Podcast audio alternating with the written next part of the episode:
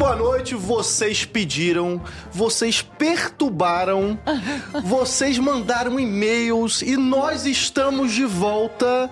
Nova temporada do Conversa Paralela. Eu estou aqui ao meu lado de ninguém mais, ninguém menos que Lara Brenner. Muito boa noite, Lara. Oi, Como é meu que você tá? querido. Que prazer revê-lo. Enorme. Agora- Acharam que nós estávamos mortos, Tá mas aqui Nós é o Walking Dead. ressuscitamos. Vocês não estão entendendo. A gente não morre. E estamos agora numa ilustríssima companhia também, porque Oh. somos em três aqui. Ah, sim, Somos temos uma pequena âncora agora. Maria é a mais nova âncora do Conversa Paralela, só que ela ainda não nasceu.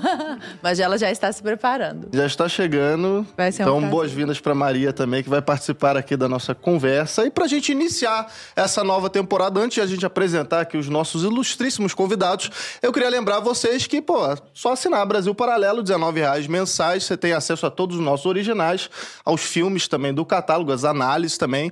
E assinando o acesso total, você tem acesso também aos nossos cursos. Então o QR Code está na tela aí aparecendo. E hoje a gente está aqui, Lara, com Ernesto Lacombe. Lacombe é jornalista e escritor, já esteve aqui presente também no especial de Natal, já fez outras coisas aqui com a gente. Muito boa noite, Lacombe. Como é que você tá? Boa noite, Arthur. Boa noite, Lara. Boa noite, Cris. Estou de novo. É parceria total com a Brasil Paralelo, né? Desde 2020, eu acho que eu estou nessa parceria. Sim. Muito me orgulho, aliás. Tamo junto. E estamos também aqui com Cristina Grêmio, que é jornalista, colunista e comentarista política. Boa noite, Cristina. Boa noite, muito obrigada pelo convite. Também já estive aqui, né? Não muito tempo atrás. Um prazer estar de volta. Lara, um prazer te conhecer. Já Todo com a Maria meu. Caminho, que delícia. Parabéns, saúde. Muito obrigada, Um Cris. prazer reencontrar Você é meu ótima. colega aqui, o Lacombe, É, Cris e eu trabalhamos na Rede Globo, né? Na antiga Rede Globo. Rio de Janeiro. Na década de, rede. 1900, na longínqua década de 1990 no Rio de Janeiro. Saudosos tempos de grande mídia ali, É, Lacombe. quando ainda havia algum jornalismo. Já não era uma maravilha completa, mas E ainda hoje a havia gente... algum. Vamos falar sobre isso. aqui. Exato, a derrocada do jornalismo. É justamente sobre isso que nós vamos falar.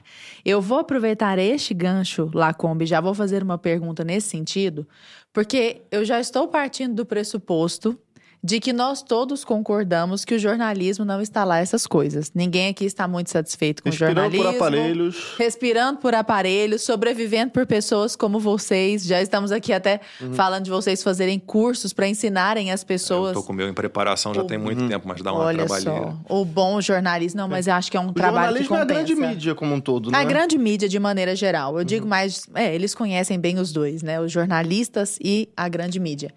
E...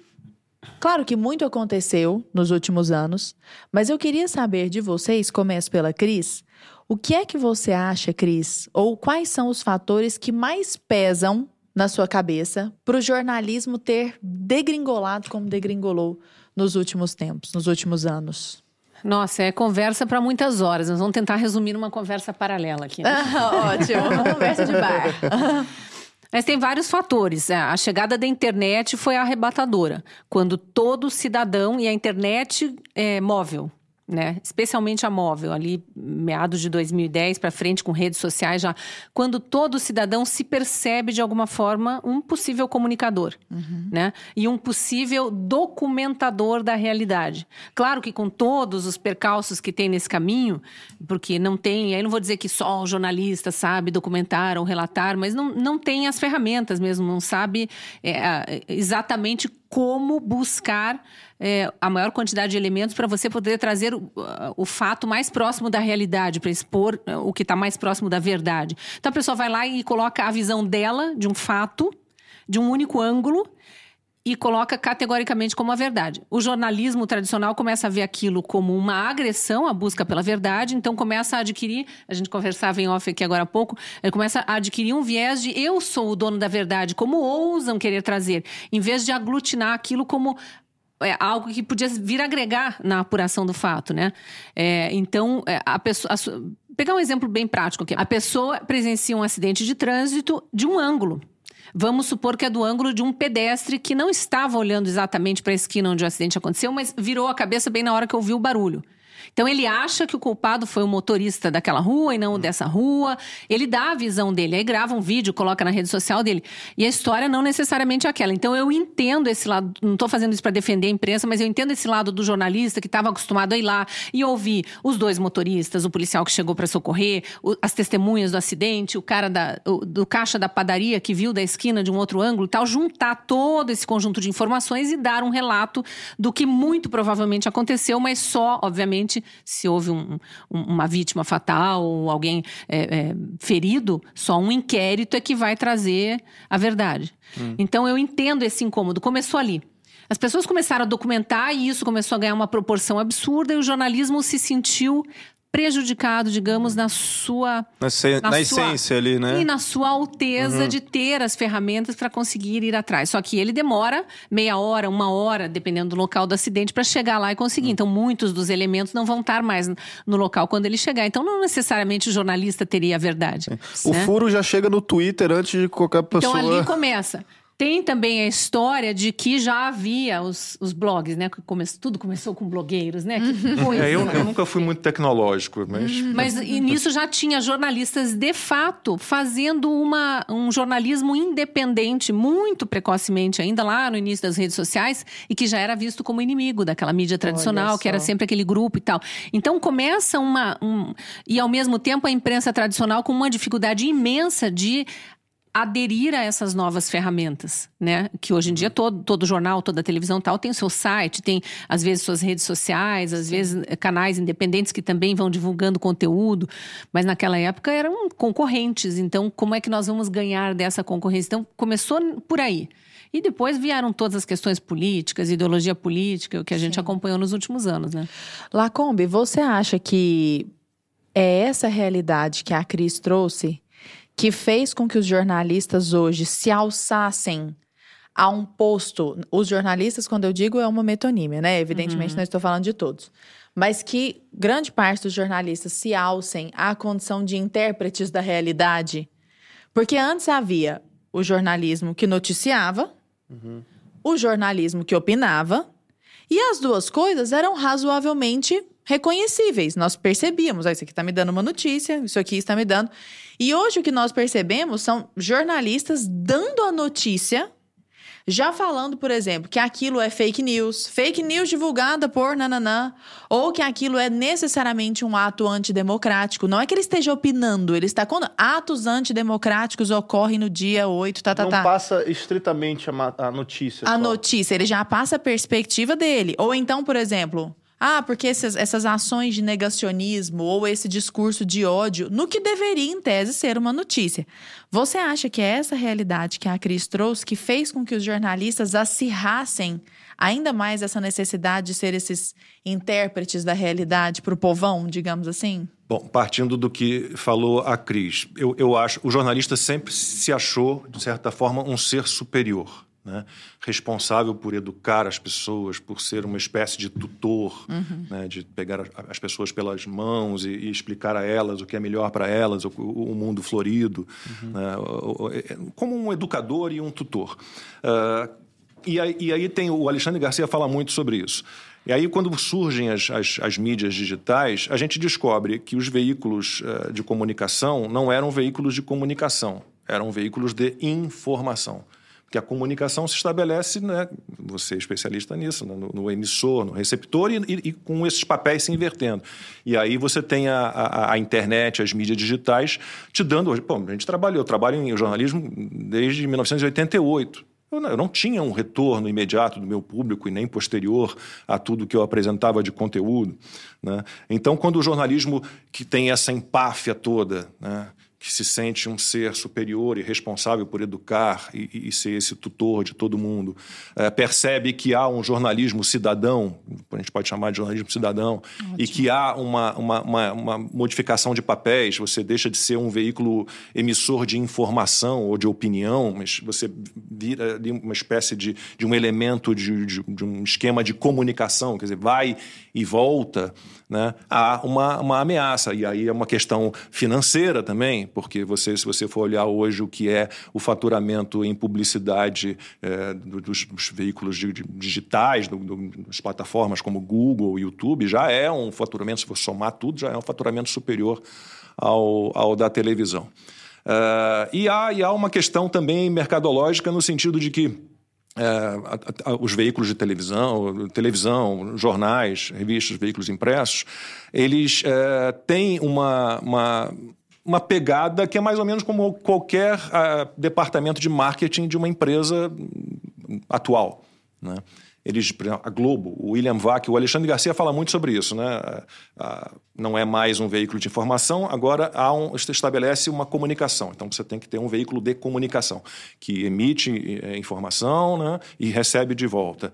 E, e há é, esse, esse viés de uh, meu Deus, vamos uh, abraçar essa, essa questão ambiental, porque a, o William Vac fala sobre isso. A Globo, ela, ela Tele... Quem é que vê televisão? Os meus filhos têm 25 e 22 anos, eles não veem televisão. Sim, eu acho que eu nunca mais vi TV. É, então, Uh, a, a, Globo, em algum momento, o William Vac já fez essa, essa, essa análise, ele, a, ele acha que a Globo percebeu, opa, a gente tem que garantir o público mais novo. E de que maneira a gente vai garantir esse público mais novo? Ah, vamos abraçar as causas que eles, teoricamente, estão abraçando. Uhum. Ambientalismo, política uhum. identitária, uhum. essas, essas, Só que a gente percebe todas. que o, a mídia mainstream, né, essas grandes corporações, no, nos Estados Unidos é muito mais... É, visível, eu acho, que essas questões, por exemplo, você pega a Fox, a Fox, ela é claramente, todo mundo sabe que ela é republicana, você pega a CNN, ela é mais democrata, né? A gente não percebe muito isso aqui,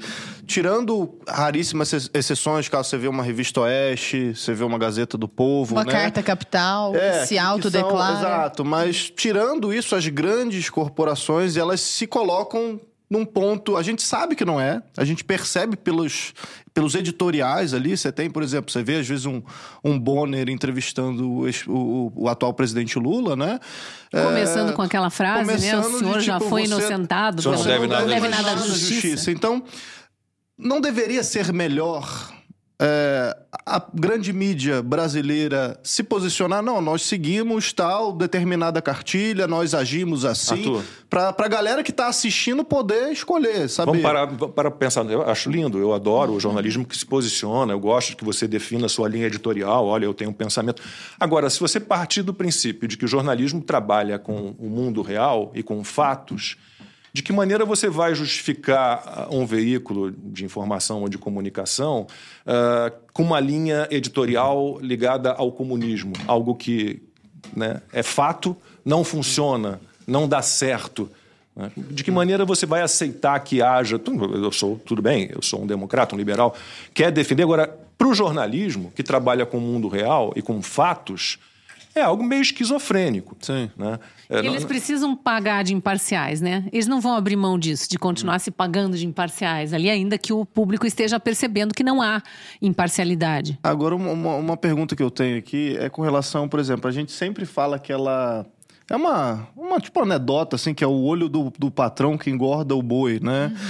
A gente percebe que, sei lá, com a saída da família Marinho, do, do da direção ali, né, do Roberto Marinho, aquela coisa da Globo, é, e outros veículos também, né, onde o, o, o dono não está tão presente, mas ali a gente percebe né, que às vezes a redação vai tomando um outro corpo. Isso é verdade mesmo? O dono, quando o dono estava antigamente mais presente, ele tinha um cuidado editorial maior ou nada a ver? Acho que isso, isso é tem assim? a ver com a mudança de geração e talvez em outras áreas, não só no jornalismo, isso fique claro também. É óbvio, vai entrar uma geração mais nova, filha daqueles fundadores, ou enfim, daqueles que ficaram a maior parte do tempo da empresa é, no gerenciamento, é óbvio que vão vir com uma outra visão de mundo e tal. Mas Sim. aí eu queria dar um passo atrás, que é um, um, ponto importante que a gente não mencionou e que tem tudo a ver com o jornalismo atual, que é o aparelhamento das universidades pela hum, esquerda. A gente falaria né? disso. Isso, Isso começa pelas, pela área de humanas e o jornalismo está ali, fortíssimo, a ponto de o Alexandre Garcia, outra vez que eu vim aqui, era o Alexandre Garcia que estava na, na conversa, e o Alexandre Garcia sempre cita isso em, em palestras dele e eu gosto de repetir, já falei para ele, eu repito teu exemplo porque é exemplar realmente, né? Desculpe a redundância aqui. É, mas ele fala o seguinte: eu fui, dar, eu fui dar uma palestra na Universidade de Brasília, isso já tem muito tempo, e, e algum aluno questionou alguma coisa. E eu, como jornalista, disse: não, você, como jornalista, você tem que ouvir todos os lados, buscar a verdade acima de tudo, ser subjetivo na hora de, de, de relatar o, o, fato. Muito obrigada. Aqui é, aqui é conversa com café. e, e o professor interrompeu e disse: não, Aqui eles não aprendem a ser, a ser isso, aqui eles aprendem a ser militantes. Uhum. Então, quando as universidades chegam nesse nível de aparelhamento, que você não está mais preocupado em formar jornalistas para serem jornalistas, e sim militantes, é óbvio que tudo mais vai é, descambar. Então, você acha, Cris, porque a gente. Então, e, desculpe, só voltando à tua pergunta original os filhos dos antigos patrões, dos antigos donos da, das antigas empresas é. de informação, eles já entram aqui com essa cabeça. Com essa então, eles não se importam de ver a redação é. migrar para esse tipo de jornalismo através dessa geração que vem chegando. É. É porque a gente percebe, às vezes tem umas coisas que a gente olha, né? Umas manchetes risíveis. Risíveis. Né? Você fala, pô, o cara estudou 4, 5 anos. Despiora. Pra jogar um. Agora exatamente era o exemplo que eu ia falar, assim, um despiora da vida.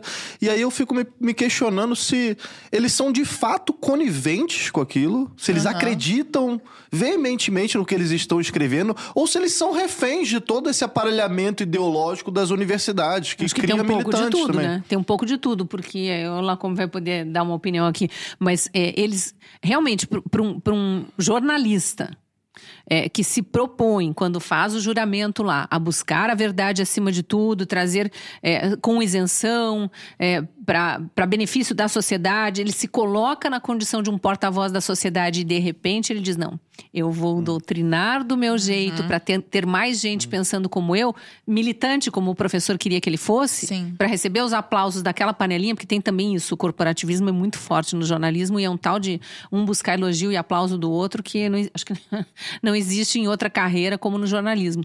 É então, forte, mas não no caso da censura, né, Cris? Não, no caso da censura. não, nós somos todos um, né, uma, uma ala à direita, uhum. que não deve ser nem olhada e nem defendida. Mas é, o, o, o jornalista, quando ele se coloca nessa condição, ele já está ali militando, ele já não está mais preocupado com o público, ele já está preocupado com outras coisas. E aí ele, ele, não, ele realmente ele acredita que falar que despiora é a verdade ele realmente não consegue mais enxergar. Ele não, não já bitolou. É, é, é um famoso de... o peixe não vê a água, né? É, agora, é. agora a gente tem um exemplo é, é, de uma situação parecida, que, que é um monte de jornalista uh, dizendo que agora que a ameaça do golpismo passou, vamos às leis.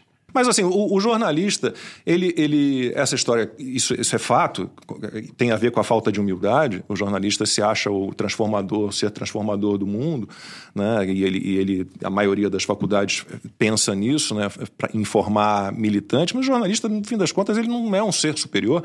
Ele é simplesmente um contador de histórias, um contador de histórias reais e de histórias em movimento. Uhum. Né? Não, não, não, há ciência é, muito nisso. Se você é um bom contador de histórias, você não é um bom contador de histórias. Você é um, um, cara que, que se entrega à apuração, à investigação dos fatos, ou você é um cara que vai inventar histórias que não são verdadeiramente é, jornalísticas, porque elas não são, não são absolutamente é, reais. Eu me lembro na época, Bolsonaro ainda era presidente, e aquele, aquela ONG Repórteres Sem Fronteiras, que não tem nada mais globalista do que um nome desse, com sede em Paris, inclusive, uhum. eles fizeram um cálculo e rebaixaram rebaixaram o Brasil lá no ranking de liberdade de imprensa, rebaixaram o Brasil, se não me engano, em quatro posições, caiu para centésimo, décimo primeiro. Era tudo Como porque hoje era tão Bolsonaro tinha sido grosseiro com uma repórter, ele não censurou veículo nenhum. É, é, tem essa, essa incapacidade de, de, essa capacidade de esquecer, por exemplo, que o Gilmar Mendes mandou certa vez um repórter enfiar uma pergunta em determinado é. lugar e ninguém lembra disso. É. Dizer, então tem essa questão. Ignoram tudo que foi feito contra a liberdade de imprensa pelo STF, com todas as censuras, a antagonista, a Cruzoé, é, todos os, os, os, jornalistas cidadãos e tudo. E é um jornalismo é, refém de si mesmo. Eu acho que essa, essa é, a, é a, a grande questão na, na, na, na, falta de liberdade do jornalismo. Porque ele é refém dos seus próprios Ele objetivos. se autocensura, né? Ele, não, ele, ele tem uma militância. Então, ele é refém de um objetivo dele, egoísta. Pode ser mercadológico, pode ser financeiro, ou pode ser como esse ser especial transformador do e mundo. que um mas dia vai chegar nele, inclusive. Você, você é refém de si mesmo, você nunca vai ser livre, porque você não vai trabalhar com a verdade. Se você não tem verdade, você não tem liberdade, né? Exato. E não é para dizer que seja uma coisa assim muito velada, né? Porque recentemente o Não, já é próprio ministro escancarado, Flávio né? Dino disse que tinha que conter o crescimento das redes sociais para conter o crescimento da direita. As ideias da direita. As ideias da direita. E o presidente da República, agora já fora do Brasil, porque já não tem mais pudor nenhum, vai para um palanque dizer que essa gente precisa ser Extirpada. extirpada. É, quem é essa gente? Obviamente que não é a militância de redação. Né? Obviamente que não é a gente que vota nele. É você. É, É você. Então, É, os também nossos é um jornalismo refém do, do- de si próprio, primeiro, e refém do, do comunismo. Agora, o comunismo é um, vocês- é um regime de uma opinião apenas. Né? É. Vocês que trabalharam em TV, né, ainda trabalham também, vocês sentiam que existe uma pressão para eles se se moldarem a certas agendas e da parte dos jornalistas também que trabalharam com vocês, vocês conhecem, caso não precisam citar nomes, claro, mas de jornalistas que discordam de tudo isso que está acontecendo, mas se autocensuram, tipo, sabe, bota o rabo entre as pernas ali e trabalha e faz porque precisa pagar as contas, porque não tem medo de ser cancelado, de ser demitido. Existem casos assim? É, Eu, eu confesso que eu, eu perdi o contato com quase todos os meus amigos e, e ex-colegas eh, do jornalismo. Eu, porque eu- a gente virou persona não grata. É, fomos cancelados por todos eles. Eu acho que deve ter, sim, quem, quem que acaba se entregando a isso sem sistema, acreditar sim. verdadeiramente em tudo que está ali passando de informação. Mas há os, os, os militantes ferrenhos e que acreditam nessas baboseiras E o negócio vai num crescendo. Quer ver? Eu gosto de citar o caso das manifestações de junho de 2013, porque estava naquele. é, Naquele início ainda de redes sociais, não tinha a força que tem hoje, né? Se a gente pegar Facebook, chegou no. A gente usava Orkut, né? Nós somos do Era. tempo do Orkut. Eu, eu não. Ah, eu era Orkut. 100% sexy. Ah, e que 80% brega, confiável no. Não, mas as Mas pessoas você diziam lembra, você não vai lembrar, você lembra, eu nunca é, segui a- a- as definições que. Estamos desvirtuando a conversa, mas vai Ah, lá. por favor, vale a pena. parênteses. É, é um parênteses muito importante para quem não conheceu o Orkut. Eu, Tinha eu, umas- eu tenho 57 anos, mas não Vou conhecia. te ensinar o que era o Orkut lá comigo. tinha Você vontade, criava um né? perfil e ele tinha dicas para te ajudar a você criar o seu perfil, a sua descrição, a sua definição para facilitar para as pessoas te encontrarem. E uma das perguntas era: você é de esquerda ou direita? Tinha essa pergunta. Eu não me lembro Olha. disso. O Brasil nem falava disso. Eu lembro que eu, jornalista, olhava para aquilo e dizia: por, que estão colocando isso aqui? Mas que coisa. ma-" E ninguém escolhia. Tinha você, você é a favor dos animais ou você prefere que eles fiquem no zoológico? Era esse Ah, esse eu me lembro, esse eu me lembro, eu me lembro. Eu nunca respondi vê, nada é, é- daquilo. é antigo, né? Eu nunca O respondi nada daquilo, é mas você antigo. tinha opções de ir escolhendo ali para definir qual era o seu Perfil. perfil. Entendeu? E tinha o tal do esquerda e direita, eu achava. E tinha, acho que tinha centro. Imagine. Olha existia centrão, só. mas existia centro. O Guilherme Fiuza me convenceu a não usar mais, eu não uso mais eh, direita, esquerda, não uso. Eu não uso mais progressismo, porque a gente acaba se rendendo. Associando com o progresso. Tem regressismo que eu acho que define melhor. É lindo o progressismo, né? Eu sou progressista, Soa não quer bem. progresso, É, né? Mas é. não, são comunistas e Eu- socialistas. Eu, eu, eu tenho usado a palavra. re- Porque a gente precisa usar as palavras também, né? Perfeito. É, eu tenho usado a palavra regressista já tem meses, porque realmente o que eles pregam é um retrocesso tão grande, mas Basta, tão grande. basta olhar os países que adotaram essas ideias absurdas. Inclusive e- querem voltar para a ditadura, para a tutela do Estado. Quanto mais aparelhamento, melhor. Não é só o Estado grande, né, que, que consome, que aumenta impostos. que- Controlador. é o controlador, né? A pandemia É o veio pai como, de uma, todos, como uma escola nesse sentido. Mas, enfim, é, é muito. Mas voltando a junho de 2013, que eu acho que ali também é um ponto de inflexão no jornalismo. Para a gente tentar entender se há jornalistas que acabam presos nessa espiral do silêncio, nesse modus operandi, tem que seguir. É quase como adolescente, né? Como é que eu ouso discordar do grupo? Eu vou ficar sem grupo. É quase isso o que eu acho que aconteceu nas redações a partir de junho de 2013. Aquela massa vai para a rua num primeiro momento por causa dos 20 centavos da passagem, certo? Sim. Aqui em São Paulo, né? O resto do país tinha tarifações diversas, mas todo mundo entrou na onda dos 20 centavos. Mas não era por 20 centavos. Logo na sequência a gente fica sabendo que não era por 20 centavos.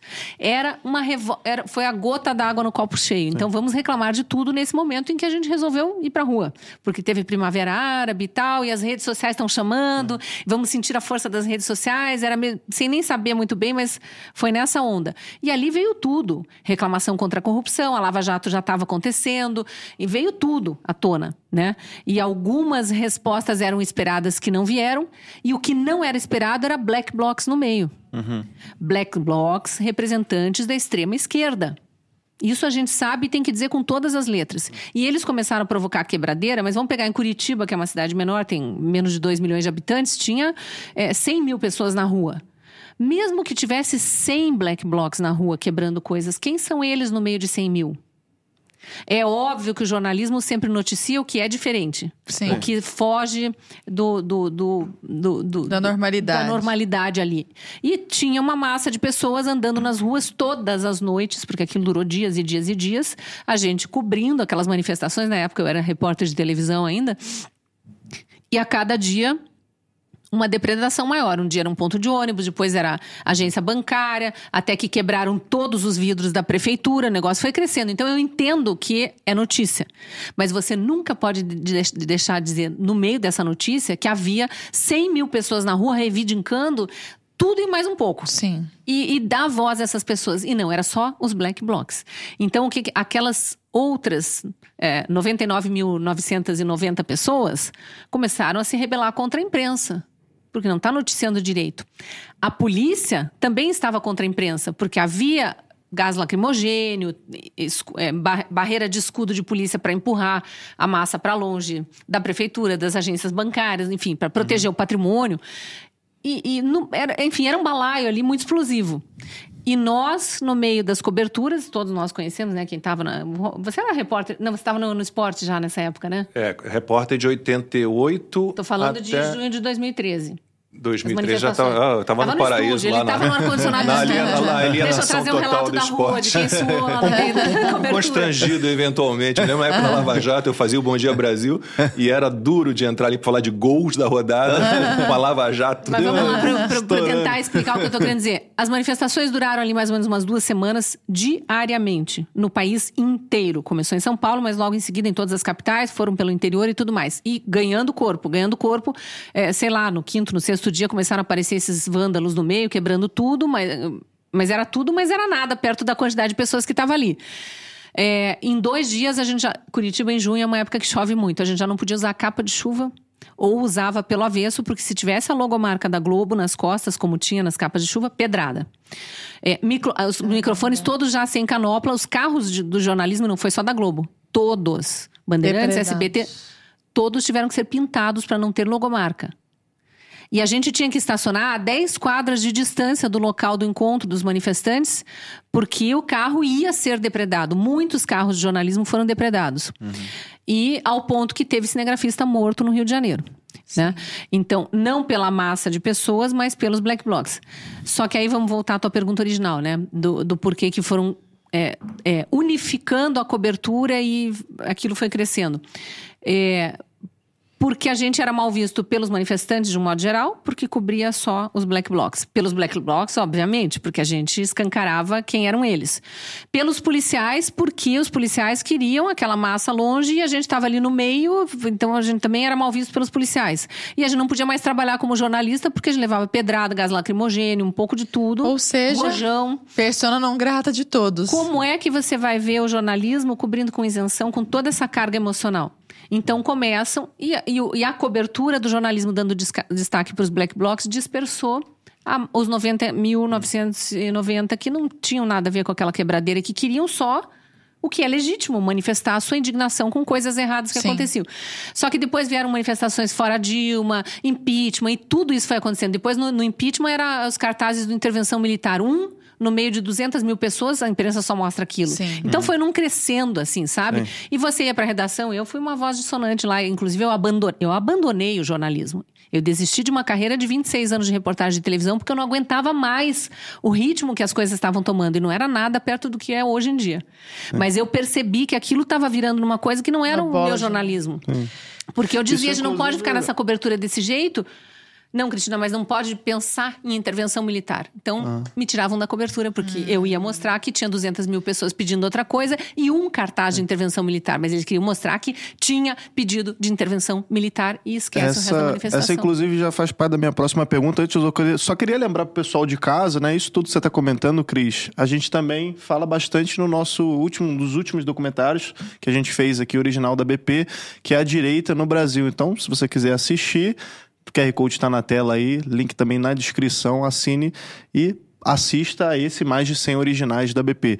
É, você está comentando de, dessa tua saída, né, da grande mídia e tal, e eu queria fazer essa pergunta para os dois. É, vocês são dois outliers aí, né? Como é que partiu essa... Da onde partiu essa força, essa coragem para sair também da, da, da onde vocês estavam, de tomar pedrada. Vocês antes tomavam pedrada dos, dos black blocs, agora vocês estão tomando pedrada da classe toda jornalística. Como é que foi aí pra você? Como é que foi Eu, aqui? eu tomei pedrada na privatização da Telebrás. E o da nos Vale, no Rio, leilões. de, no Rio de Janeiro, na época que eu trabalhava com Lacombe, na TV Globo. Não, na essa cobertura foi- da privatização da Vale, tomei gás Eu lacrimogêneo. tomei na da Telebrás, nas, Eita. Ah, é? nas Como é que foi lá, Come? Conta aí. Era, era, era no o leilão, era na Bolsa de Valores, ainda havia a Bolsa de Valores no Rio de Janeiro, ali na 1 de março, ali naquela, naquela região ali onde fica a Assembleia Legislativa também. E tinha a turminha super democrata, assim, né, que, que, que não queria saber de privatização. Esse pessoal que, que, que defende as ideias que não deram certo em lugar nenhum do mundo em tempo nenhum, estavam lá tentando impedir a privatização. E, e se revoltaram, obviamente, com, com, com todo mundo que estava ali de, de, de imprensa, e principalmente nós de Rede Globo, que na época era identificada com, eu não gosto do termo, mas identificada com a direita, com o liberalismo. Eu tive que Uma correr muito. observação muito. importante sobre esse remember aí dessa privatização da Telebrás. Graças a essa privatização temos telefone celular. Não é nós temos, é Quase o jardineiro, o porteiro de é. prédio, a empregada doméstica. Todo mundo tem. A gente não tem mais que esperar cinco anos para ter uma linha telefônica em casa. A gente é dessa época. Eu tinha, a gente declarava no imposto de renda, linha telefônica. linha telefônica havia era havia empresas que de renda, era alugavam bem- linha telefônica. Você alugava. Ah, minha né? mãe alugava linha Sim. telefônica. Sim, tinha um era um monte de bem, linha, porque era um um- patrimônio. Era um... Era declarado no imposto de renda. A gente era comprava bem- ações da Era Embratel um mercado junto com o telefone. era, sim. Mas tinha um mercado paralelo que te vendia a linha, porque você não ia aguentar ficar cinco anos esperando por uma linha oficial. Então eu tenho uma linha para te vender, mas as ações da Embratel são minhas, continuam comigo. Então tinha tudo isso acontecendo no Brasil, essa turma anti-privatização. Sim. A privatização que fez acontecer essa abertura para telefonia celular, para tudo mais. E é, os, os black blocs lá da. É, sobre, rapidamente, antes de ir para Tá, porque eu quero retomar como é que vocês saíram Porque é, é, é, sobre manifestações, a gente tem o, o exemplo de 8 de janeiro. Parece que nunca tinha havido uma, um quebra-quebra em ministérios, em congresso, na sede do STF. Houve. Houve. 2006, com 2013, policiais, com policiais 2014. agredidos a ponto de parar no hospital. Sim, 2014, 2017, em duas ocasiões, inclusive, eram todos tratados como pela imprensa manifestantes. MST, né, são protestos. manifestantes. É, ocupantes. Era- Jamais terroristas. É. O, o- Jamais o Lula golpistas. defender, não, mas aí o, um líder de um desses quebra-quebra que houve, não, mas é um, é um grande amigo, um grande companheiro da esquerda, defendeu, era presidente na época. Prédio de ministro Flávio do Dino. STF pichado, né, é, vandalizado, Sim. mas jamais era um ato contra a instituição ou contra a ministra que fosse, muito menos A contra casa o da Estado ministra Democrático. Carmen Lúcia que, que foi Que foi depredada, limpado atacada depois. pelo MST, quando o STF negou um habeas corpus para o Lula que estava preso. Porque a gente fala, ah, ele foi condenado na, na, na primeira né, instância, né, na, na- na Vara Federal de, de Curitiba, depois no TRF-4, no Supremo Tribunal eh, de Justiça, mas também no, no STF várias vezes, porque houve vários pedidos de Sim. habeas corpus para o Lula e todos Não foram concedidos. negados. E aí foram lá, o- a turma do MST, super-democrata também, foi lá e atacou o prédio da ministra. Mas não era terrorismo. Não, nem não era golpismo, golpe. nem Imagina, ataque eram ao ataque atos ao Estado. De- isolados. de direito. Atos Atos isolados de pessoas isoladas, kamikazes, gente Manifestantes, doida, precisamos ouvir suas reivindicações. Caso isolado número 1 milhão 400 É, exatamente, exatamente. antes. Mas voltando, quando que você saiu do jornalismo diário? Eu, eu a, a- minha vida profissional ela não foi planejada em momento nenhum, nem a, a ideia de trabalhar com jornalismo, porque eu fiz outras faculdades antes, né? Fiz o que chama-se hoje de talvez de ciências da computação, que era processamento de dados na época, estatística. Fiz psicologia e quando é, resolvi né, defender o meu, o meu desejo ali de fazer letras, que eu queria estudar literatura brasileira, é, meu pai disse que, que, que, de jeito nenhum, que se eu queria escrever, que eu fosse fazer jornalismo. Então, fui parar em jornalismo porque meu pai me proibiu de, de fazer letras. É, fui para o jornalismo, então, para trabalhar em veículos impressos. Não havia internet, não me passava pela cabeça rádio e televisão. Queria trabalhar com texto escrito, né, texto para ser lido. Então, eu queria revista ou jornal. Fui parar em televisão. E aí comecei minha carreira em 88 na TV Bandeirantes do Rio como estagiário. E fiquei nisso, né, aí indo de repórter, repórter especial, editor, editor executivo, apresentador, até 2017, quando a Globo resolve não renovar meu contrato. Eu estava no esporte já desde 2003. Né? E aí fui convidado para fazer um reality show. Assim, eu, não, eu não desisti do jornalismo. O jornalismo, naquele momento, desistiu de mim. Eu fui para a República Dominicana, fui lá, fiz um reality show para Bandeirantes lá na República Dominicana, que fiquei quase seis meses. Era o quê? É, Exatlon Brasil. Essa história dá uma outra conversa é, essa é é... Que loucura, eu não sabia disso. Essa história ele te conta era tipo, numa outra. É, tipo, é tipo um Survivor, né, um ah. No Limite. É tipo uma, só que limite, as né? provas, em vez de terem aquela criatividade, originalidade do Survivor e tal, é. era, era tudo Olimpíadas do Fall Faustão, entendeu? Ah, era aquele circuito, aquelas cotonetes, aquelas, umas provinhas muito chatas. As provas do Big Brother. E ele teve que e lidar, com os turcos. Um os produtores eram turcos e, e queriam manipular tudo. Queriam, queriam, queriam que eu mentisse, que dissesse Meu que fulaninha Deus, ganhou quando a outra ganhou. Disso. Saí escondido Isso aí dá uma história. Isso a gente aí, marca uma conversa isso? paralela só sobre isso. Vou ficar pra isso. Uma outra sugestão. Prepara o primeiro filme de ficção da Brasil Paralelo, Lacombe fugindo da República Dominicana. Saí agachado Ficção baseada em fatos reais. O motorista que me tirou do. A gente estava em Las Terrenas, no norte da República Dominicana, e eu peitando os turcos. Primeiro porque eu achava um saco aqueles circuitinhos muito chatos. e depois porque eles queriam... Eles, eles manipulavam tudo, a votação, quem vai ser eliminado. Eles, eles decidiam quem ia ser eliminado. Meu Deus, assim, como assim? Ah, tá, para a votação agora que esse resultado tá bacana. Ah, o Giba, do vôlei, era um dos, do, do grupo dos famosos. Aí ah, o Giba foi indicado para eliminação. Era o A deriva que a gente fala. Não, aí entrava o Turcão lá. Não, o Giba não pode. o Giba é o mais importante. Não, pô, foi, segura o Giba, segura o Giba. Giba Então eu fui para. Era manipulado. É, eu fui para reality show. Depois é, da República Dominicana, saí de lá escondido, ameaçado de morte pelos turcos. Fiquei uma temporadinha ali, meio inverno, mais ou menos, dois, três meses ali na, na Alemanha, lá, curtindo o inverno da Alemanha, meio que escondidinho, meio quietinho.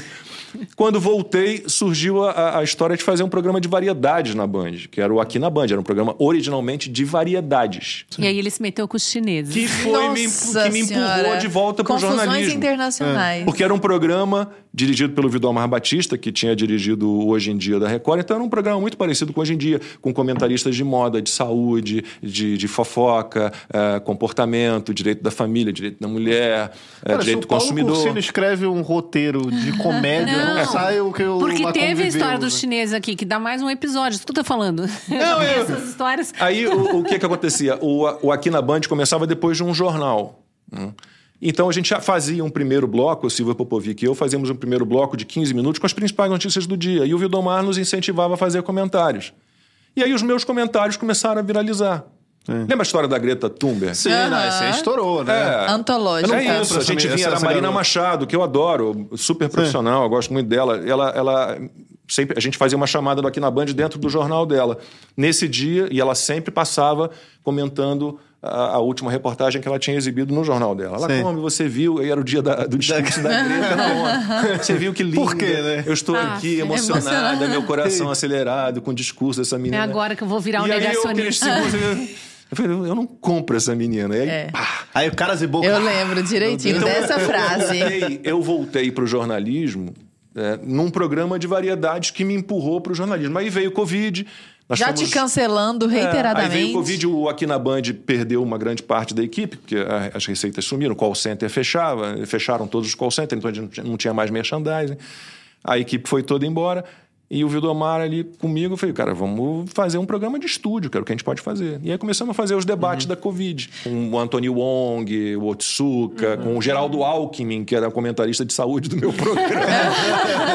e aí você decolou, né? Aí Tá, e eu virei refém disso. Mais do que nunca. Todo o meu público, o meu grande público, vem desta época. Sou obrigada a lembrar um episódio desse thriller aqui fenomenal aí, Lacombe, Babu. que é, é Explana, quando joga na ele mesa, sai joga da- na mesa. Vou jogar na mesa, mas isso é outro episódio também, porque é muita coisa pra contar. Mas quando ele sai da Band, acho que logo na sequência abre o canal do YouTube. É o primeiro e eu acho que o único, não sei se em outro país tem, mas no Brasil com certeza, que em uma semana, dez dias, tinha um milhão de inscritos milhão. em seu canal do YouTube. Olha só. Pois é, olha que coisa interessante. O Lacombe soltou Eu Não Compro essa menina. Ele teve a audácia de de fazer isso. Você, Cris, disse que abandonou o jornalismo. E já naqueles primórdios, em que a coisa ainda era meio. Ainda era estranho perguntar se você era de direita ou esquerda no Orkut, por Sim, exemplo. Então, nós vivíamos sim. um tempo muito mais nebuloso do que esse tempo de hoje. O professor Olavo de Carvalho tem, ele sempre citava uma passagem de Goethe. Agora eu não sei se era algo escrito ou se era algo que ele dizia geralmente. que Não existe nada mais potente do que a força da personalidade. E você dizia aqui agora há pouco, nós, antes de nós começarmos o programa, que o fato de vocês serem vocês e não terem se dobrado e não terem sucumbido fez com que houvesse uma ruptura na espiral do silêncio. E muita gente procura vocês. Sim. Eu queria saber, a gente escutou um pouco da, da história do Lacombe, eu queria saber um pouco da sua história também. Como que foi essa ascensão para que você virasse a Cris de hoje, que nós conhecemos contundente como Foi é? bem menos dramática do que. Não essa- teve chineses não teve nem turcos. Não tem show. chineses, nem turcos, nem viagem para a Nem. República Dominicana, foi tudo em, em território nacional. Mas vamos lá, eu preciso começar dizendo que a primeira profissão que eu pensei em seguir foi letras. Ah, olha, Ah, eu- dois. um pelo dia ainda, mesmo ainda, um motivo. dia ainda faço, sabe? Pelo mesmo motivo. Mas isso, sabe aquela coisa? Criança, eu gostava tanto de estudar língua portuguesa. Para mim, assim, análise morfológica e sintática, os, os alunos queriam correr que da professora e eu abria o caderno e dizia, vamos. sabe? Eu lamento, assim, me doeu o coração que não tenha mais é, estudo da- das conjugações verbais em sala de aula. Eu esperava o dia da prova oral, só para mostrar que eu tinha decorado aqueles verbos, né? princesa. Enfim, eu amava aquilo. Então, eu achava que eu tinha que seguir uma carreira com língua portuguesa. É, e não sei por que eu decidi aos 14, mas eu lembro que foi aos 14 anos, quando eu entrei no ensino médio, que eu ia ser jornalista. Sem ter nenhum jornalista na, na, na família, mas com esse mesmo intuito dele. Vou escrever, eu gosto de escrever, é, sempre gostei muito de ler, amava a língua portuguesa e tal, então tem tudo a ver. É, e acabei já na faculdade indo para televisão, e depois descobri que em televisão a gente escreve muito, porque você tem que escrever pouco. Muito Então, e muito errado, muito pra- inclusive. Não, não você, dia- evidentemente, né? Mas dia, de né? maneira geral. E isso que eu digo, responsabilize o autor do texto e o repórter é o autor do seu próprio texto. Uhum. Ou no ao vivo a gente perdoa tudo, costumo, né? É, ou quase tudo, porque é linguagem coloquial e sai. Eu sempre tentei hum, falar corretamente para não Sim. cometer esse erro de é, é, não querendo ser professora, mas você está ali numa condição de, de exemplo de alguma forma, né? Você está passando informações erra- erradas, a pessoa vai re- replicar informações erradas. Está passando uma forma errada é, de falar. A Sua pessoa, ferramenta é a né? linguagem, É, imagina. né? Tanto que, é, às vezes, a criança é instruída, mas ela fala errado porque em casa ela ouve Sim. os pais falando errado por serem de uma origem mais humilde. Então, eu tinha essa percepção, assim. Mas, é, voltando, então, fiz, acabei fazendo jornalismo porque queria escrever. Já no início da faculdade percebi também o mercado muito fechado lá em Curitiba, né? poucos jornais, não conhecia ninguém e tal, não tinha estágio em jornal na época, por, por restrições do próprio sindicato, acabei indo procurar emprego em televisão, consegui. E por lá fiquei por 26 anos, em várias emissoras. Fui, fui atrelada a nove emissoras diferentes no período que eu fui repórter. Tanto em Curitiba quanto no Rio de Janeiro, onde eu trabalhei. Trabalhei também em Petrópolis, na região Serrano do Rio. E em São Luís, tendo Maranhão e Piauí sob a área de cobertura. Então, né? Tinha uma área grande, assim, e foram experiências muito diversas. Sul, Sudeste, Nordeste. É, lá na- no Maranhão, o, o dono da emissora era o filho do Sarney. Que na época era presidente do Senado, foi presidente do Senado quatro vezes, né? Tinha sido presidente da República. É, a governadora era a Rosiana, uma das filhas. O outro filho era ministro do Meio Ambiente, do Fernando Nossa. Henrique, que era presidente na época. E Tudo o em família. terceiro filho era o que cuidava das empresas de comunicação. Então, era uma situação é, peculiar também. Eu era repórter da Globo na afiliada, mas, né, uma- compartilhamento ali. Então, enfim, são experiências marcantes, mas e eu amava muito aquilo. Eu gostava demais de ser repórter de rua, de estar junto do fato, de relatar o fato, mesmo entrevistar as pessoas. É muito rico. O jornalismo é muito rico e o jornalismo pro repórter, especialmente de televisão, né, que tem que ir lá colher o depoimento, não é só você ligar e ouvir a pessoa, com todo respeito aos outros repórteres também, que tem um trabalho grande para conseguir levantar todos os detalhes do fato, mas Eu amava aquilo, só que junho de 2013 foi um ponto de inflexão. Eu já estava desgostosa com algumas coisas que aconteceram na carreira ali por motivos variados.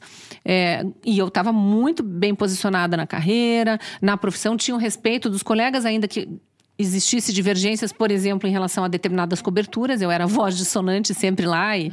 gerava alguns atritos até por me posicionar, por ter personalidade e, e, colocar as minhas opiniões sempre de forma clara.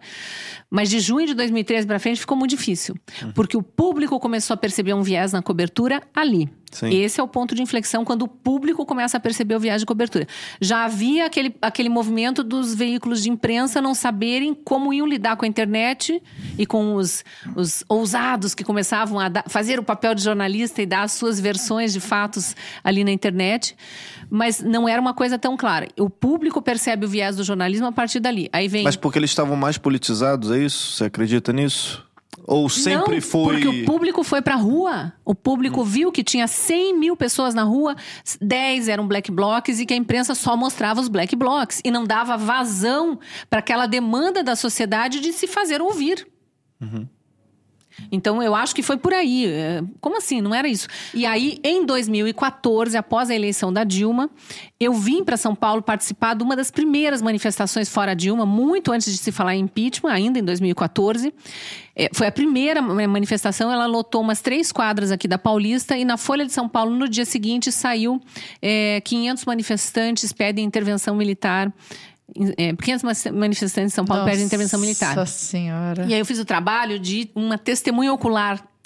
Quando eu vi lá em Curitiba a imprensa local, inclusive a Gazeta do Povo, onde eu trabalho hoje, é, replicando matérias da agência Folha com esta mentira já no título, eu ligando para colegas. Olha, eu tava não lá. Não é verdade. Não é assim, eu tenho foto, você quer foto e tal. Não, porque no final da manifestação, lá no Ibirapuera, tinha um caminhão de intervenção militar. Eu falei, mas isso não era manifestação, a manifestação era na Paulista. E essa não é a, a notícia, né? A notícia não era essa. Tinha 500 pessoas contestando o resultado daquela eleição, que foi muito estranha. Bom, resumo da ópera. Isso foi crescendo, crescendo, virou 2016, fora Dilma, já com irresponsabilidade fiscal, com impeachment, com Lewandowski fatiando a Constituição e tal.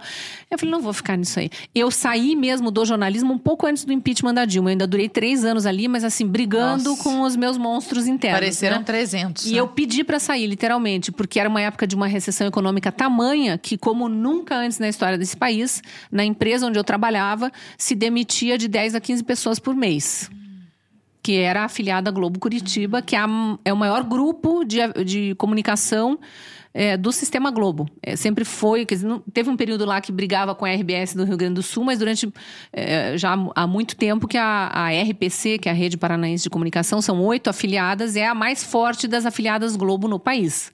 Só perde para a cabeça de rede Rio, São Paulo, Brasília, Minas e Recife, que são TV Globo. Uhum. E eu pedi para sair. Eu falei, já que estão demitindo todo mês, não dá mais. Porque, assim, eu já tinha trabalhado, acumulado função de pauta, de edição em outros momentos, apresentação, mas eu gostava de reportagem. Sim. E na reportagem não dava mais. Mas hoje a gente acompanhando vocês dois, assim, e o público que também está de casa e acompanha vocês, a gente percebe que vocês são muito incisivos nas opiniões de vocês, né? É, hoje a gente percebe também muitos jornalistas, né?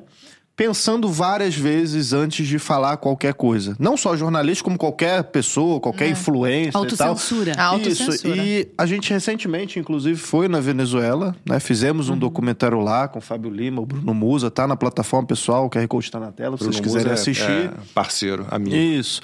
E aí, fizemos esse documentário, fomos lá e entrevistamos também jornalistas que falaram muito dessa questão da autocensura, que quando chega num ponto, cara, eu sou um jornalista, eu tenho que falar da verdade, eu tenho que falar o que, que eu tô vendo, mas eu tenho dois filhos pequenos, eu tenho que trabalhar, eu não posso perder esse emprego, então eu já me censuro antes que qualquer hum, governo fale qualquer coisa, eu mesmo já evito falar a, a notícia por completo. Vocês, em algum momento da vida de vocês, enquanto trabalhavam antes para a grande mídia e tal, ou até mesmo hoje, por conta dessa politização, desse aumento é, do cerceamento das liberdades individuais, vocês sentem uma autocensura? Vocês acabam, acabam deixando de falar o que vocês gostariam de falar por conta desse momento político? Fala aí, eu, eu, eu não deixo de falar, mas eu falo de uma maneira que hum. eu me proteja de alguma forma. Né? Já, já, escrevi algumas crônicas sobre, sobre esse assunto na Gazeta, perguntando o que, que eu posso falar. Eu posso falar é. de quê? De receitas, dos meus mortos, das nuvens, formato das nuvens. E, hum. uh, mas, mas, você utiliza de analogias? Eu, eu adoro... Assim? É, eu, é, é, e eu, tem assuntos que não, não pode não mais. Cito, às vezes eu, você sabe exatamente de quem eu estou falando, de uh -huh. que grupo eu estou falando, mas Isso eu não é coloco o nome de ninguém. Ele segura um tridente, tem chifres. É, eu não, mas eu não falo quem é. Mas é obviamente que as pessoas sabem de quem eu estou falando. É, eu adoro o Milor Fernandes, mas é, ele dizia, e com um certo desdém, ele dizia que é, para o livre pensar, basta pensar. Mas não é assim. Porque a gente vive um momento em que há um sensor né, na sua cabeça, é, no seu é, cérebro, é. na sua mente. Então, o tempo inteiro. É, tem vários, pô, lembro de vários textos meus para a Gazeta né, é, e para outros jornais, em que eu escreve, apaga, escreve, apaga. Eu, eu, a crônica começa assim: escreve, apaga, e escreve, apaga. E tem assuntos proibidos hoje em dia, né? Ideologia de gênero está absolutamente proibido. A Gazeta era um jornal inovador nesse sentido, porque defende abertamente a, a, a primeiro a biologia, a ciência, uhum. né? É, segundo a educação dada pela família, terceiro a liberdade religiosa. Então tem várias premissas aí que foram sendo desrespeitadas quando começaram a impor essa ideologia. Só que o STF decidiu legislar é, com aplauso de parte da sociedade, conivência do legislativo, e comparou a homofobia a Sim. racismo. E agora tudo é racismo, racismo Sim. da cadeia, e tem jornalistas correndo risco de ir para a cadeia, porque 5, 10 anos atrás escreveram alguma contestação ao que hoje não pode ser dito. E, eles e, pegam algo lá atrás, 10 anos atrás. Quando eles consideraram racismo, não sei se vocês lembram, eles disseram que é um crime. É... Inafiançável. Não, imprescritível. Não, não. Imprescritível. Ah, é. Então, e atemporal. Então, se quiserem pegar um senhorzinho de 90 anos que em 1930 e pouco disse qualquer coisa sobre homofobia, é. ele pode, porque não pode parar na cadeia porque tem leis que. É, que... mas. Então, é, esse o... assunto não se trata mais. Mas você o, vai correr ministro... risco. Tudo que você escreve tem que ir para o jurídico antes, para o jurídico analisar, pesar, é. se vai valer a pena, muda pesado. isso, muda aquilo. Então, você prefere não, na, na, pandemia, alguns assuntos não podiam mais ser. Rápido parênteses, ditos, né? Cris, mas o ministro da Justiça questionar em 2015, né? A, as urnas eletrônicas. As urnas eletrônicas, né? Imagina, outros tempos. Aí sai, uma, sai, sai uma, uma reportagem, uma manchete lá que os tweets são verdadeiros, porém antigos. Aham, mas é dois pesos duas medidas. É, se, se, se o jornalismo não. ainda fosse jornalismo, né, a gente ia ter um debate sobre esse assunto. Porque Exato. você não pode dizer, não, sobre isso aqui não se fala. Não, me, me dê mais informações. Você combate, ah, é, é desinformação, é mentira, me, me, ofereça as verdades, me ofereça os fatos, me ofereça mais informação para que a gente tenha um mínimo debate. Mas você não. Isso é, a gente não está sendo taxativo aqui, né, Lacombe? A gente não está chegando e falando, ah, é isso, é isso e tal. Cara, eu só estou querendo questionar, Mas eu só querendo perguntar. vai falar o seguinte, pelo amor de Deus, quais são os países que usam o nosso sistema eleitoral? Quais, quais são os países que usam uma porcaria de uma urna que não tem materialização? Em determinado que que momento não queriam que, que, a gente dissesse que era Bangladesh e Butão. Lembra disso? Ah, nós é lembrávamos é sempre, nós, assim, a, a parcela da resistência do jornalismo, nós lembrávamos toda hora, gente, nós não podemos questionar um sistema que só existe no Brasil, em Bangladesh e Butão? Aí saía na, na mídia do consórcio, que é como a gente tem chamado, porque eles se auto-intitularam, né? É, quem disse que é só em Bangladesh e Butão? Bom, meu filho, vá, vá apurar, então, pesquise. vá fazer seu trabalho, uhum. pesquise e descubra quais são os outros, porque esses uhum. já confirmaram, sim, eles têm o mesmo sistema do Brasil. Agora, por exemplo, diferente da BP, né? Aqui a gente é 100% financiado pelos nossos membros assinantes. Então você de casa aí, você que faz isso tudo aqui acontecer, é. né? Só que a gente vai ver que na grande, na grande mídia não é assim. Né? Então você tem uma concessão estatal numa TV, você tem os patrocinadores ali, muitos patrocinadores estatais também. Isso não faz com que isso a é redação ali se isso sujeite é, uma, é uma das isso, isso, é, isso, é, uma questão gravíssima. É. Né? Por isso que, que, que, que eu, eu, defendo que um, um, veículo de comunicação ele, ele seja totalmente independente. Ele vai é, receber lá verba de publicidade de empresas privadas, não, não vai comprar a, a ideia da empresa, vai oferecer o espaço publicitário mas verba pública não dá para ter, porque aí você fica completamente refém. Falei sobre isso na, na Sabatina aqui, que, uhum. uh, que é até um assunto muito delicado, mas uh, por que, que eu fui contratado pela Rede TV, vocês acham? Por quê? Porque eu era um cara que achavam que era bolsonarista e que tinha o telefone do Bolsonaro e ia ligar para o Bolsonaro e o Bolsonaro ia botar dinheiro na Rede TV. Depois das eleições, tchau Quem é que está lá agora comandando o jornalismo? É, na Jovem Pan, nós fomos dispensados. A palavra é essa porque era tudo contrato de pessoa jurídica. Agora, em relação à verba pública, eu, eu sou absolutamente contra que um veículo de comunicação aceite verba pública. E, e é o seguinte: para que que um governo, seja ele municipal, seja ele estadual, seja ele federal, precisa ficar gastando uma fortuna de propaganda? Se você já, né, já tem, teoricamente, um jornalismo que faz a cobertura da, da, da política e do que acontece no, no, no Brasil, meu Deus do céu, eu, eu, não vejo mesmo. Então, eu sou contra os veículos de comunicação aceitarem verba pública uhum. e sou absolutamente contra que um governo, seja ele de, de, que instância for, despeje um monte de dinheiro em propaganda. Ah. Lacombe e Cris, ainda dentro desse capítulo da censura, que me parece talvez o, o mais grave de hoje que a gente vai trazer, quem tem um pouco de honestidade intelectual, como honestidade nem intelectual, honestidade, honestidade. mesmo, como me parece ser o caso do Glenn Greenwald. Nesse caso, quando as redes sociais do Nicolas Ferreira caíram, ele foi o primeiro a se pronunciar.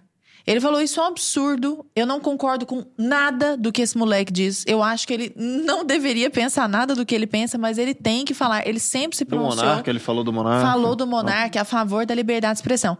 E aí, aqui que eu queria chegar. Muito se usa a palavra democracia. Democracia virou uma frivolidade, assim. O que eu quiser que é democracia, é democracia. Só que democracia é um sistema. É. Um sistema é uma máquina que serve para proteger algo maior que em tese deveria ser a liberdade. Sim. Como que eu sacrifico a liberdade, que é a coisa que deveria ser a protegida, para proteger um sistema que deveria ser o meio de proteção da liberdade? Só quando você já se deixou ser envolto numa bolha de doutrinação e militância que você não consegue enxergar mais que você está nesse universo. Porque para uma pessoa, num evento onde tem várias outras, que houve um jornalista dizendo nós temos mais presos políticos do que na época do regime militar, nós temos centenas de pessoas autoexiladas no exterior, sendo que a maioria delas são comunicadores, ou jornalistas, ou influenciadores digitais, que quer que seja, que de certa forma está todo mundo se comunicando. É, então você impede a comunicação. Nós temos censura declarada até segunda-feira, só que nunca chegou, né? Essa uhum. segunda-feira pós. É só até achatar eleição. a curva. Só, é, é, o, é, o lockdown até achatar a curva. A censura é, a, é só até achatar a curva. A da revista, o contrato que não é pode ser lido no ar porque as pessoas não podem saber. Então, Janaína Pascoal foi derrubada das redes sociais porque leu a bula da Pfizer para as pessoas saberem que a Pfizer alertava para a possibilidade de miocardite, pericardite. Então, quando a gente chega nesse nível de abstração, é porque as pessoas não estão enxergando mundo que elas estão entregando a liberdade delas de bandeja e não é mais nem por causa por uma causa política, uma ideologia, porque elas estão presas já. Eu já tive que ouvir casos assim de conhecidos, né, que falam: "Ah, mas tudo bem, isso tudo". Ela ouve, a pessoa acaba ouvindo toda essa situação, mas ah, mas tudo bem, mas pelo menos tiramos o outro lado. O cara falava Nossa. muito palavrão, né, lá como. Acho que Nossa. aí a gente chega na importância do jornalismo individual, né, do jornalismo independente. Como é que você enxerga o jornalismo independente hoje no Esse Brasil? É, mas rapidamente sobre o Glenn, assim, eu acho ele coerente, é, mas ao mesmo tempo ele é, ele é, amigo do Snowden, do Edward Snowden, que, que até entendo que tenha tido ali uma função de alertar para uma, uma né, supressão das liberdades individuais, uma invasão de privacidade, mas ele ao mesmo tempo é amigo do Julian Assange, que eu acho detestável. É, e, e aí é uma questão, desculpa, Arthur, claro. mas é, eu não trabalharia não compro com rapaz. informações. É, porque eu não trabalharia com, como jornalista com informações obtidas ilegalmente. Hum. Sem que eu tivesse certeza de que aquilo ali é, é fato. É, sem que pode... aquele material fosse periciado é, e, e, e, divulgando de forma editada e tendenciosa, eventualmente. É. Então, assim, não pode esquecer que ele foi, foi ele quem ajudou a matar a Lava Jato, que já vinha sofrendo golpes é, de dentro do STF. Não, quero não... dizer que eu só falei da declaração. Sim, não, não, é verdade. Mas, mas ele é coerente, ele defende é, a liberdade. Que é um cara à esquerda, mas que nesse ponto ele fala, pô, estão censurando jornalistas. É, só isso. é elogiável por isso. Defende assim, a, a, a classe. O uso do material da, da Vaza Jato, né, eu, eu, sou absolutamente contrário a isso. A esse tipo de Sobre o jornalismo independente, é, então posso falar do, Redes do, sociais, do, do que eu coisas. vivo hoje. Né? É, Então, a minha saída da Rede TV, obviamente, já falei na sabatina sobre isso, não vou voltar a esse assunto, mas está é, ligada a, a, ao resultado das eleições, obviamente. Quem comanda hoje o jornalismo da, da, da Rede TV é alguém que foi assessor do Lula, então estão lá de olho no, nas benesses que, que podem vir do, do governo. Eu acho, sinceramente, eu sou muito feliz na Gazeta do Povo. Estou na Gazeta do Povo como colunista desde 2020, se não me engano. Então, Nós também somos é, muito felizes de vocês estarem lá. Três anos na, na, Gazeta do Povo. É um veículo que me dá muita liberdade. Espaço. E, Eles são é um jornalismo demais. de verdade. E, e, e, é bem plural. Se você olhar o time de colunistas, você vai encontrar gente ali que pensa de modo diferente. Então não tem a interdição uh, do debate. Então, o que eu tenho hoje para divulgar o meu trabalho são as minhas redes sociais. É o canal no YouTube que está ali meio devagar, mas que eu pretendo dar uma, uma, uma agitada a qualquer hora, por 4 enquanto. 4 o 4x4, né, que, que, que, é todo domingo. Nosso programa o meu obrigatório Instagram, de domingo à noite. O meu Instagram, que é, que é, que é a minha, minha rede mais forte, né, que tem quase 2 milhões e 400 mil seguidores. Então, é uma questão de que os, os espaços para profissionais como Cris e eu, eles de certa forma, eles se fecharam, né? Sim. Então, ah, mas acho bom que foi, foi depurado de um jeito uhum. né, muito legal, porque você, a gente desembocou no, na Gazeta do Povo, que é um jornal centenário, né? Tem cento e, 104. 104 anos, uh, com uma linha muito, muito séria de jornalismo, tem a Revista Oeste, tem o 4x4. Então, eu, eu sinceramente, eu não, não sinto falta do mainstream aí da, da mídia tradicional, que está toda né, enviesada. Agora, Tô uma coisa que você comentou, Lara, é que eu me lembrei até de uma outra pergunta, você falou do, do, caso do Glenn e tal, né? Por ser um jornalista do outro lado ali, né? Uhum. Que viu que está, está tendo uma pressão em cima de outros jornalistas à direita, né? E ele saiu em defesa da classe. Antes a gente via muito isso, né? Tipo, dos jornalistas se juntarem em defesa da classe, em defesa do jornalismo, né? Da liberdade de é, imprensa. são coisas diferentes, é. né? Defesa do jornalismo, defesa do jornalismo. Tem o corporativismo. Não, tudo bem, mas da, né? da, o que eu digo assim, da liberdade de imprensa, né? Então, se antes você tinha, era uma comoção, cara. Se censurasse um jornalista, pô, todo mundo saía em defesa do cara, Agora entendeu? Ele sai em defesa... Hoje em dia depende de qual Sim, jornalista da... está falando. Quem Como é que, que vocês enxergam quem isso? Quem defendeu a Jovem Pan quando veio esse processo absurdo com pedido de cassação é, é, uma denúncia feita por dois promotores militantes, que você olha uhum. as redes sociais dele, é Bolsonaro genocida, uhum. Lula livre, é só isso que uhum. tinha. Então são militantes e a gente fala abertamente aqui. É, quem que defendeu a Jovem Pan? Nós, os que tivemos uhum. contrato cancelado com a Jovem Pan, não os esquerdistas da Jovem Pan, jamais defendem a emissora onde trabalham, né, de onde tiram é. seu sustento. Nós que fomos é, é. descartados porque a censura foi. E, e, assim, com todo respeito à Jovem Pan, porque é uma empresa, tinha que continuar é, sobrevivendo. sobreviver, né? O governo era outro, vamos tentar dançar com outra música, já que não está dando do jeito que a gente defende. a Gazeta do Povo e a Revista Oeste foram os que saíram em defesa da Jovem Pan. Então, realmente, a defesa da liberdade. Uma notinha muito tímida depois de muito cobrar, depois de horas da associação. É, mas é, isso passa um recado claro para a sociedade. Sim. Né? Associação Brasileira de Jornalismo. De, é, de, de, ah, de, de rádio, rádio, rádio, televisão, aberta, né? Aberta, de rádio e televisão. Entendeu? Mas é. Associação Brasileira de Imprensa. Não, não. e foi um punzinho de véi. Vamos sim, combinar, que foi uma sim. manifestação tímida demais. E é um claro. equívoco enorme, porque a censura que nos pega, que pega a Jovem Pan, que, que pega o Fiusa, que pega. Vai pega pegar todo mundo. Todo mundo. É. Exato. É. Não. Agora tá pegando, só para pegar o caso recente, eu sei que a gente não pode se enrolar demais, mas.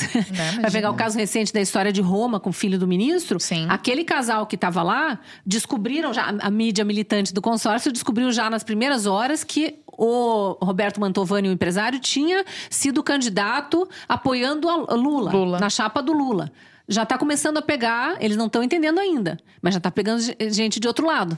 E né? o partido ao agora qual ele, era afiliado, expulso. que o expulsou, é da base, agora. o PSD é da base do, do governo Lula. É. Agora, governo Lula. É, vocês acham, e aqui retomando o que a gente conversou lá no início dessa, dessa nossa conversa, é, a gente estava falando muito de hoje o jornalismo independente, né?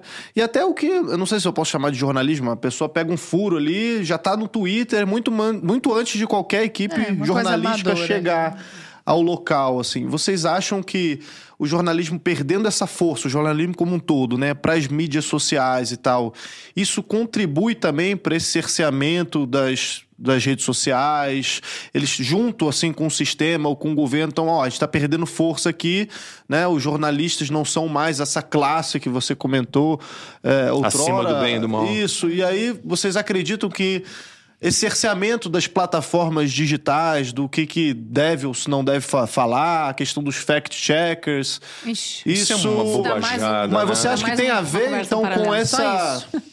Com essa forma nova de se fazer jornalismo, vamos dizer assim, que hoje em dia todo mundo pode ser jornalista, entre aspas Não me aí. incomoda em nada. Eu, eu, não tenho reserva de mercado, para mim isso não existe. Assim, eu acho só que, o- que, as pessoas têm que entender é que elas têm que ter um senso crítico mais apurado, que elas têm que buscar a informação. Eu, eu recebo muita porcaria em WhatsApp, né, é, de pessoas conhecidas e, e amigos, que absolutamente recebem e, e- e despacham. Eu acho que as Querem pessoas. que a gente seja o fact-checker É. Mas assim, É eu, eu, eu, eu sou, eu sou pela, pela liberdade, entendeu? Deixe. Se a pessoa eh, emitiu uma opinião ou, cometeu um crime de injúria, calúnia, difamação, se ela espalhou alguma. Ela que pague de alguma forma pelo erro dela, que ela cometeu, que ela seja julgada, mas as, leis já estão aí. A gente não precisa de outra lei nenhuma, espere da censura. E a verdade tem é, vida própria, né? Ela vai surgir. Então, claro, tem muita coisa, é, muita desinformação sem dolo colocada no- no- nos grupos de WhatsApp, às vezes com Sim. intenção, que a gente precisa ir filtrando. Não é todo mundo que tem essa capacidade, mas eu acho que a gente vai aprendendo também. Como tudo que é novo ainda está, né, numa fase de aprendizado aí por parte dos usuários. E Não é, desinformação. não é o PL da censura que vai resolver isso, que aliás é apoiado pela mídia militante por motivos financeiros. Então, Outro programa. A atentos. gente já tem Outro 10 programa. programas aí. Queridos, uma última pergunta a respeito de polarização. Vocês. Uma coisa que a Cris falou que me pegou muito foi essa coisa do Orkut perguntar se é direita ou esquerda e essa pergunta soar estranha. Há tão pouco tempo, meu Deus, isso tem muito pouco tempo. Antigamente, as coisas eram mais misturadas. Assim, era uma coisa. Nos dividiram, né? Fazem questão de nos dividir a cada Exato. A polarização começou no governo Lula 1, com o então Nós presidente extremamente eh, popular, ainda não se sabia o que seria aquele governo e tal, dizendo eh, as pessoas que voam de avião não gostam das pessoas que estão É. começando a voar de avião. As empregadas domésticas são contra patrões e patrões contra empregadas. Quem estudou é contra analfabeto e analfabeto não precisa se preocupar em estudar porque está aqui um analfabeto que virou presidente da República. Sim. Ele- Enfim, falou era tudo, agora. era tudo dividido, É. Tudo São desde o Bernardo início. do Campo. Tanto que muito antes das pessoas saberem o que, que é a, a, a minha linha de pensamento, o que, que é conservadorismo, ou progressismo, ou regressismo, como eu gosto de dizer atualmente, né? Ou direita ou esquerda, muito antes, eu lembro em conversas com amigos de dizer: isso não vai dar bom no Brasil. Estão dividindo a sociedade brasileira. Isso era 2003, 2004, 2005. A Casa Grande surta quando a senzala vai pra É, universidade. esse discurso que isso. continua, que é Marx. Puro e puro. Puro Ué, o Divisão. discurso do Lula eh, na, na, na, na- na posse da, da nova, dire- nova diretoria do Sindicato dos Metalúrgicos de São Bernardo do Campo ABC, ele fala de novo: eu sou contra os empresários, contra os O bancões, agro. Eu sou É, pelos só que ele só se elege por causa dos banqueiros, dos Wesley Batista da vida, dos grandes Então, é os empresários. Esses estão sempre opressores e oprimidos, é os pretos e os brancos, os homens e as mulheres, os gordos e os magros, meu Deus. E agora é quem come carne e quem não come, quem é trans e quem não é trans. Mas a Então, é- polarização é o não tempo é- todo dividindo e estimulando que a sociedade se divida, porque isso é tática comunista. Óbvio. Você divide Sim. para você controlar. A polarização não é problema algum, aliás, o Teatro das Tesouras, né? Para citar outro ótimo conteúdo do- da, da Brasil Paralelo. Não tem problema, você não tem o bom e o ruim. Você não tem o honesto e o desonesto. Qual é o meio do caminho entre o honesto e o desonesto? O bom e o ruim é o mais ou menos? Não vejo problema absolutamente nenhum. O que, eu, o que eu não gosto na polarização é gente como Lula, que, que diz que o amor venceu, que é amoroso, que é solidário, que é fraterno. E na primeira entrevista e diz que vai se destila- vingar. E destila ódio, vinga. desejo de E vingança, e Sim. absolutamente só isso. Então, E vai problema- perseguindo de um em A um. polarização não tem há problema nenhum na polarização. O problema é o ódio que se gera né, entre esses, esses dois E quando polos. você finge que o ódio é amor. E o Brasil voltou e sai dizendo isso lá fora, Chega espalhando de mentira teatro das é tesouras, lado. né? É a questão da linguagem. né? Mas eu Exato. posso terminar com uma mensagem Por positiva? favor, Por favor. querida. Que eu já disse no outro dia, encerrando, eu faço um programa na Gazeta do Povo todo dia às duas da tarde. E na sexta-feira, assim, é pesado, porque a gente passou a semana inteira analisando notícia catastrófica, não é ruim, é catastrófica. Uma coisa pior que a outra, vai aumentar imposto e acusar o inocente e não libera um preso que está preso ilegalmente. É só coisa ruim. O Brasil é um país justo, honesto e solidário. A imensa maioria dos brasileiros, desde sempre a gente sabe disso é formada por pessoas justas, honestas e solidárias, trabalhadoras, amigáveis. A gente tem isso como essência do nosso povo. Então, essa ínfima parcela de corruptos, mentirosos, oportunistas, oportunistas cheios de ódio, que tomaram conta da política e que, por conta da política, aparelharam judiciário, universidades, tarará, tarará, não nos representam. E aí pouco importa se você acha que o Estado pode ser grande, pequeno, se tal categoria profissional precisa ser apadrinhada ou não, qual é a tua visão de mundo, se ela é mais liberal, se ela é mais, né, mais liberal e conservadora em certo sentido, ou mais é libertária, enfim, não sei como definir aqui, progressista, eu, eu acho que é regresso, mas enfim. Pouco importa. Você é justo, honesto, solidário, estamos aqui. Pare de ouvir aquele discurso de ódio disfarçado de amor e achar que é isso que vai te levar para frente. Não vai. Uhum. Né? Então, essa polarização tem que acabar na cabeça de cada um de nós. Né? E, e, dentro dos núcleos menores, que são os núcleos que estão sendo mais atacados, que é o indivíduo, a sua liberdade, a família. Né? Vamos olhar para esse, esses núcleos, preservar esses núcleos para a gente ganhar força de novo. Eu ainda aguardo que os grandes empresários do Brasil eh, se interessam pelo, pelo, pelo, pela comunicação. Assim, como é que você explica que um cara como Luiz Estevão né, sai da cadeia, monta um portal de notícias que hoje pauta um monte de veículo? Não é, é. só isso, pauta o judiciário, né? Não criam uma narrativa de uma conversa de WhatsApp em que um joinha é considerado crime, prendem, prendem não, apreendem, fazem busca, apreensão, apreendem dispositivos de empresários. Luciano Bloqueiam está mais contas. de um ano com, com as redes sociais. Né? Desapareceu. Desapareceu, inclusive foi considerado inelegível, uma pessoa que nem candidata era, por causa de uma matéria do Metrópolis que era uma bisbilhotagem dentro de um grupo de WhatsApp. E eu não estou pedindo. Um jornalista aqui... que fez fofoca e não notícia. E eu não estou pedindo aqui que invistam num veículo que vá só vender um lado da história, não. Eu estou pedindo que, que, que, invistam em veículos de comunicação que né, façam o bom, o único jornalismo que existe, uhum. que é um jornalismo o resto que, nem é que não interdita debate, que permite as perguntas, que conta todos os lados da história, que inclui todos os lados da história. Do contrário, a gente vai demorar muito tempo para reagir. Cris, vai estar tá aparecendo na tela, mas as suas redes sociais para o pessoal de casa. Arroba Cristina Grêmio. O meu problema é o meu sobrenome alemão. que são duas consoantes, depois duas vogais e depois duas consoantes. Procura Cristina Gra e já vai achar. Vai ah, aparecer, mas tá aparecendo e detalhe, na tela também. um alerta importante. Cristina Grêmio underline, Cristina.grêmio, Cristina Grêmio oficial, não é real. É você. Não sou eu, eu sou Cristina Grêmio em todas as redes sociais. Falo isso porque fui hackeada recentemente no Instagram, Ai, na mesma ódio. época do, é. do Arthur. Por, primeiro ficaram tentando criar, criaram contas Golpe falsas. Pix, essas coisas estão acontecendo muito. Minha conta e... O pessoal tem que ficar ligado nisso aí. Exatamente. o, meu, o meu canal do YouTube, o, o, a tática foi inacreditável. Hackearam o meu canal no YouTube colocaram, publicaram vídeos pornográficos. Você lembra da história? É pra Olha só. Eu não soube disso, não. Tem denunciaram o, o meu canal e o meu canal foi bloqueado pelo YouTube. Isso tudo num período de 12 horas. E todos os portais de notícias davam o que manchete, que são todas iguais. Lacombe né? divulga Canal de Lacombe no YouTube é, é, banido por publicação de conteúdo Gente, pornográfico. Gente, eu não acompanhei isso. isso. É, que absurdo. Horas. 12 horas. É. 12 horas. Mas tem uma conotação política por trás desses ah, ataques. Mas é, mas é, isso, claro. Mas isso é muito claro. também a gente sofre denúncias em massa. Sim. A minha conta do Instagram ficou 50 horas na mão de uma quadrilha. Denúncias em massa dos nossos seguidores, vendo que não era eu que estava vendendo golpe Sim. de Pix. E a, a, conta não cresce mais. Bem no período em que o meu nome estava um dos raros jornalistas considerados de direita, uh, os, dos 20 mais eleitos pelo público, uh, no prêmio IBEST, que agora só está medindo interação com a audiência. Bem no dia que o IBEST anuncia eu sou hackeada no Instagram. Eu perco dois mil seguidores numa tacada só, que até hoje não recuperei. E a minha conta recupera e perde, recupera e perde, recupera e perde, que eu entendo que é, é punição da plataforma, porque ela foi denunciada demais, a minha conta. Então eu não cresço, eu não consigo interação, eu não consigo shadow ban, não entrega teus conteúdos. Pessoas que estão assistindo a este conversa paralela, vamos parar com esse movimento que está acontecendo com a conta da crise. E agora então, sigam lá. A Cristina Grêmio, sigam do lá. É, o canal no YouTube é o Luiz Ernesto Lacombe, tem o 4x4, programa 4x4, que eu faço com o Rodrigo Constantino, Ana Paula Henke, o Cris já participou. Todo domingo, tem né? Todo domingo, às 8 da noite.